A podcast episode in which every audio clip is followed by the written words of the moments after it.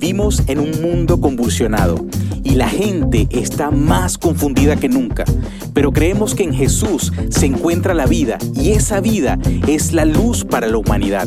Al encontrar la verdadera vida en Él, la compartimos con otros. Esto es Encuentra la vida y vive enviado podcast. Hola, ¿qué tal? Gusto en saludarte. Habla para ti Rafael Martínez de LifePoint y queremos continuar con la serie Por Fe.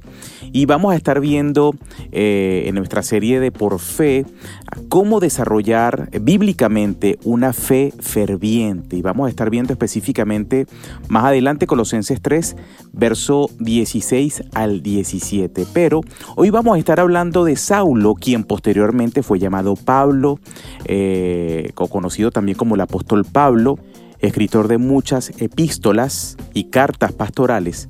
Y también muchos le acreditan la carta a los hebreos. Particularmente eh, yo he conocido de que mm, por varias cosas literarias eh, que tienen que ver mucho con un estudio hermenéutico y exegético de esta epístola, hay varias cosas que demuestran que Pablo realmente es posible que no haya, escrito, eh, no, haya escrito esta carta a los hebreos, pero muchos piensan que sí escribió esta carta a los hebreos. Pero bueno, vamos a hablar a partir de Saulo, cuando era llamado Saulo. Saulo nació en Tarso, ubicado en el sureste de Turquía. Era un devoto seguidor de la Torá, un verdadero modelo judío de la tribu de Benjamín. Era también fariseo, lo que significa que pertenecía a la secta que cumplía las más estricta eh, obediencia a la ley de Dios.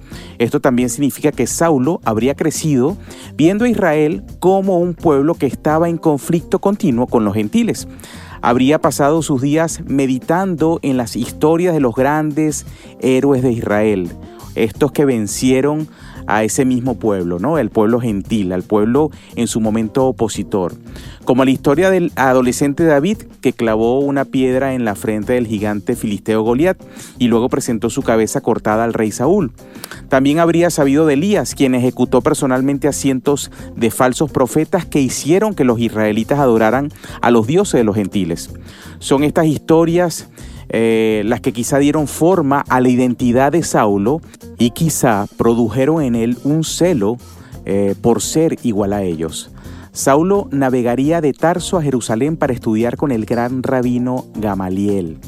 En sus estudios se convenció más de que el reino vendría a aquellos que eran celosos de la ley y estaban dispuestos a seguir los pasos de los héroes del Antiguo Testamento. Así que puedes imaginarte el horror de Saulo cuando se paró en la multitud y escuchó a Esteban, de quien hablamos la semana pasada, por cierto, quien era miembro de un nuevo grupo de judíos rebeldes que seguían a un rabino rebelde llamado Jesús. Esteban afirma que el templo, que era el centro de la vida de adoración judía en ese tiempo, no estaba destinado a durar para siempre, sino que señala a alguien más grande por venir, el cual es Jesús, en quien habitaba la plenitud de Dios. Saulo al escuchar esto eh, es como decir en nuestros tiempos, bueno, ¿qué se cree este tipo que está hablando de esta forma, no? Blasfemando a Dios mismo, al templo y a toda la historia de los judeos. Y luego afirma ver a Jesús en el cielo sentado a la diestra de Dios. O sea, ¿qué se cree Esteban? Es por estas razones que Saulo se paró allí y gozosamente vio a Esteban siendo apedreado. Creo que fue allí donde la primera piedra que se estrelló contra el cráneo de Esteban este, eh, encendió esa bombilla en la mente de Saulo. Quizás Saulo en ese momento pensaría que este era su gran momento, un momento para ser como los héroes del Antiguo Testamento. Su propósito en la vida era acabar con cada secta rebelde de cristianos como Esteban. Cada acción que, que tuvo Saulo fue como escribir un currículum el cual haría que Dios le otorgara acceso al cielo. Pero el problema para Saulo es que no es la aprobación del hombre lo que le otorga acceso al cielo. No es eso lo que hace que Dios te salve. Tu currículum actual de vida no hace que Dios te ame más ni dicte cuál será tu relación con Cristo. Es por eso que en esta campaña de matanza desde Jerusalén hasta Damasco una luz cegadora brilló alrededor de Saulo, derribándolo al suelo, y luego vino una voz diciendo, Saulo, Saulo, ¿por qué me persigues? Y este era Jesús, destruyendo a Saulo, el perseguidor de los cristianos. Pero luego, este era el mismo Jesús levantando a Saulo, el futuro seguidor de Cristo. Saulo estuvo ciego durante tres días y fue llevado a la casa de Ananías, quien le impuso las manos y oró por él para recobrar a la vista. Desde ese momento Saulo siguió predicando a Cristo por donde quiera que iba. ¡Wow! ¡Qué transformación tan profunda y tan inmediata! Un hombre que pensó que Israel necesitaba ser limpiado de las falsas enseñanzas de los cristianos, ahora vio que Israel necesitaba redención a través del Evangelio. Un hombre que una vez estuvo apasionado por la destrucción de los gentiles, ahora era el que les proclamaba el Evangelio a los gentiles. Es por eso que Saulo comenzó a usar la versión griega de su nombre, que es Pablo. Pablo fue un plantador de iglesias, pastor, misionero, sufriría palizas, encarcelamiento y finalmente incluso la muerte a causa del Evangelio. Su celo, que solía estar enraizado en la persecución de la obra de Cristo, ahora estaba enraizado o arraigado en la fe y en el Evangelio. Escribió cartas a las iglesias que plantó llamadas epístolas y diferentes también escribió también a diferentes comunidades como Romanos, Primera y Segunda de Corintios, eh, Gálatas, Efesios, Filipenses, Tesalonicenses, también cartas pastorales como Primera y Segunda de Timoteo y Filemón, fueron cartas personales y pastorales también así conocidas. Pero sobre todo queremos resaltar hoy la carta que escribió los Colosenses y específicamente capítulo 3, versos 16 al 17, donde él escribe, que habite en ustedes la palabra de Cristo con toda su riqueza. Instruyanse y aconsejense unos a otros con toda abundancia. Canten salmos, himnos y canciones espirituales a Dios con gratitud de corazón. Y todo lo que hagan, de palabra o de obra, háganlo en el nombre del Señor Jesús, dando gracias a Dios el Padre por medio de Él. Es fácil ver que Pablo eh, y el celo eh, que él tenía era una marca genuina de su fe. Pablo quería que el pueblo de Dios compartiera su celo, es decir, con extremo entusiasmo y pasión. Y a veces creo que a nosotros nos falta un poco de entusiasmo y pasión para compartir nuestra fe. Pablo no se volvió menos celoso después de ser salvo, más bien su celo fue redirigido y redimido para, redimido, perdón, para la gloria de Dios. Para ser hombres y mujeres hoy día nosotros, realmente hombres y mujeres llenos de fe, eh, que son como esas personas que hemos visto en esta serie, ¿verdad? En ese cuadro de la fe de Hebreos 11. Nuestra fe debe desbordarse en un celo santo por la gloria de Cristo en todo lo que hacemos. Y vamos a desglosar tres cosas importantes que queremos resaltar. Como pueblo de Dios, definitivamente debemos tener, primero, celo por la palabra. Pablo dijo que la palabra de Cristo more ricamente en ustedes. Pablo era un hombre que estaba obsesionado con la palabra de Dios. Esto se debe a que sabía que solo en la palabra de Dios podía sostenerse la fe, una fe ferviente. Nuestro problema es que somos más celosos de nuestra comodidad que de las cosas de Dios. Nuestra sociedad lamentablemente está construida en torno a la comodidad y a la tranquilidad. Vivimos en una especie de Babilonia digital donde todo está al alcance de nuestra mano. Esta mentalidad también ha caído en la iglesia. Cosas como querer que Jesús te haga sentir bien, o una iglesia que está solo para servirte a ti, o buscar una obediencia a Dios pero que sea fácil. Y lamentablemente la obediencia a Dios nunca ha sido fácil, pero realmente vale la pena. ¿Crees que cuando Pablo estaba en prisión pensaría que seguir al Señor Jesús era fácil? Absolutamente no, y menos en este tiempo. Él estaba en el pozo de esa prisión donde corrían todas las aguas residuales, pero mientras estaba allí oraba y cantaba salmos al Señor. Pablo, siendo rico en las palabras de Cristo, pudo luchar a través de las dificultades de la vida. Las mismas palabras que lo sostuvieron son las que te sostendrán a ti. Con cualquier prueba o tribulación que podamos atravesar, las palabras del Señor son las que nos sostienen en toda temporada de nuestra vida.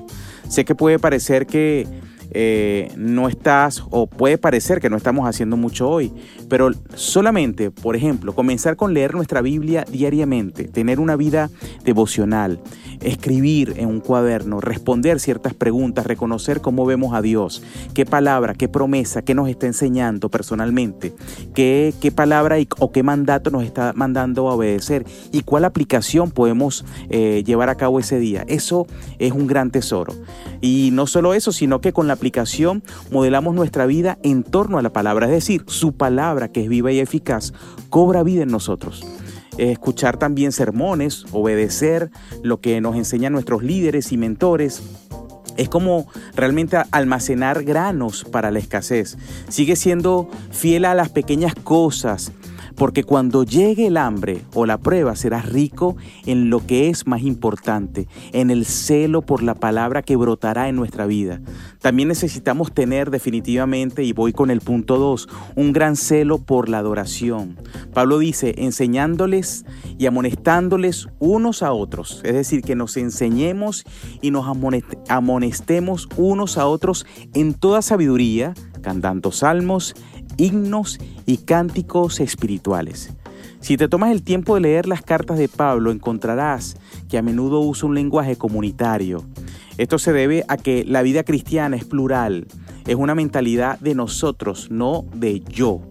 Cuando cantamos juntos, nos proclamamos la verdad unos a otros. Cuando nos reunimos en los servicios los domingos y en otras reuniones que tenemos, nos recordamos que no estamos locos ni, y que no estamos solos y que Jesús es Señor. Somos su pueblo, vamos a vencer. La muerte no es el fin. El pecado ha sido vencido y también nos recordamos que Jesús regresará. Necesitamos esto. A lo largo de nuestras semanas somos propensos a olvidar las verdades de Dios, pero cuando nos comprometemos con la comunidad, es difícil que estas cosas se nos escapen de la mente. Hagamos esto por aquellos también que no pueden quizá cantar por cualquier motivo, por la tristeza, por, la, por una tribulación, por una pérdida muy cercana. ¿Ok? O, cualquier cosa que haya podido pasar y los que no les provoque, quizá levantar sus manos, cantar y alabar al Señor, pues hagámoslo también por ellos. Podemos ayudarles y adorar y alabar al Señor por ellos, porque está desanimado, porque el que quizá está pasando por un mal momento, alabemos al Señor por ellos también. Por eso desde el momento en que Pablo se salvó, se conectó a la comunidad y cuando viajaba buscaba constantemente discípulos en esas ciudades para reunirse con ellos. La fe ferviente se basa también, obviamente, como dijimos, en la palabra de Dios, se basa en el celo por la adoración y en la última instancia, es el, último punto, nos da celo por su nombre. Y todo lo que hagan, sea de palabra o de hecho, háganlo todo en el nombre del Señor Jesús.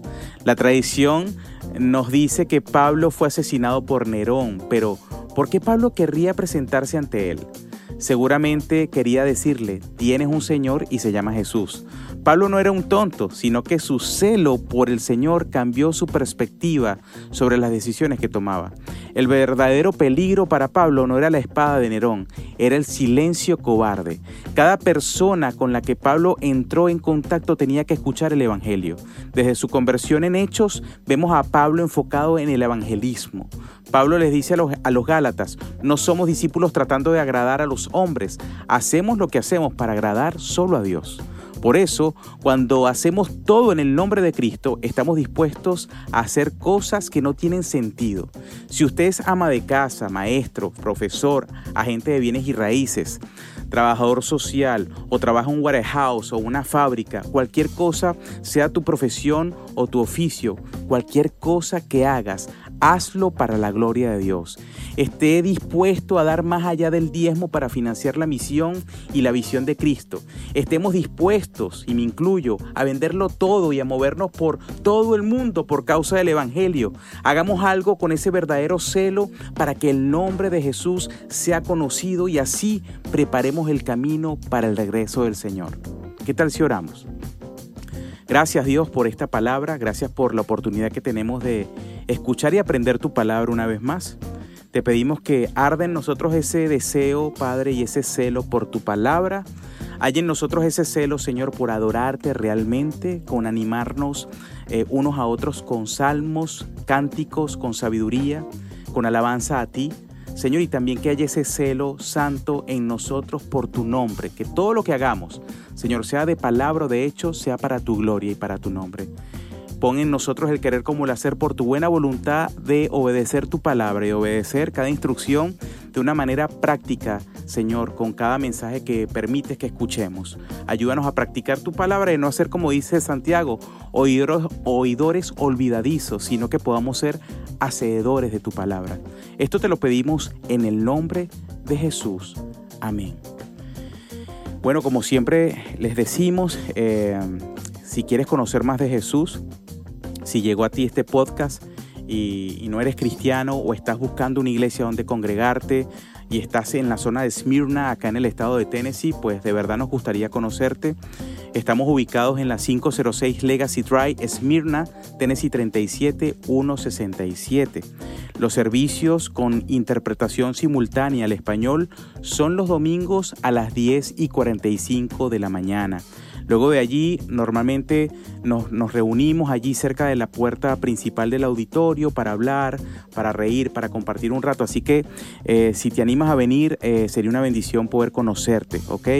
Ah, también si quieres saber más de la iglesia, más de Jesús, puedes también visitar nuestro sitio web lifepointchurch.org slash español o también descargar la app LifePoint Church eh, en, tu, ah, en tu dispositivo móvil. Puedes descargar la app y así tener más acceso a las actividades que vienen en camino y, quizás es un poco más fácil de ver toda la información. Pero bueno, nos gustaría mucho conocerte. Espero que tengan un eh, feliz resto de semana, que el Señor les bendiga y que bueno, que estamos viéndonos y seguimos en contacto. Un fuerte abrazo.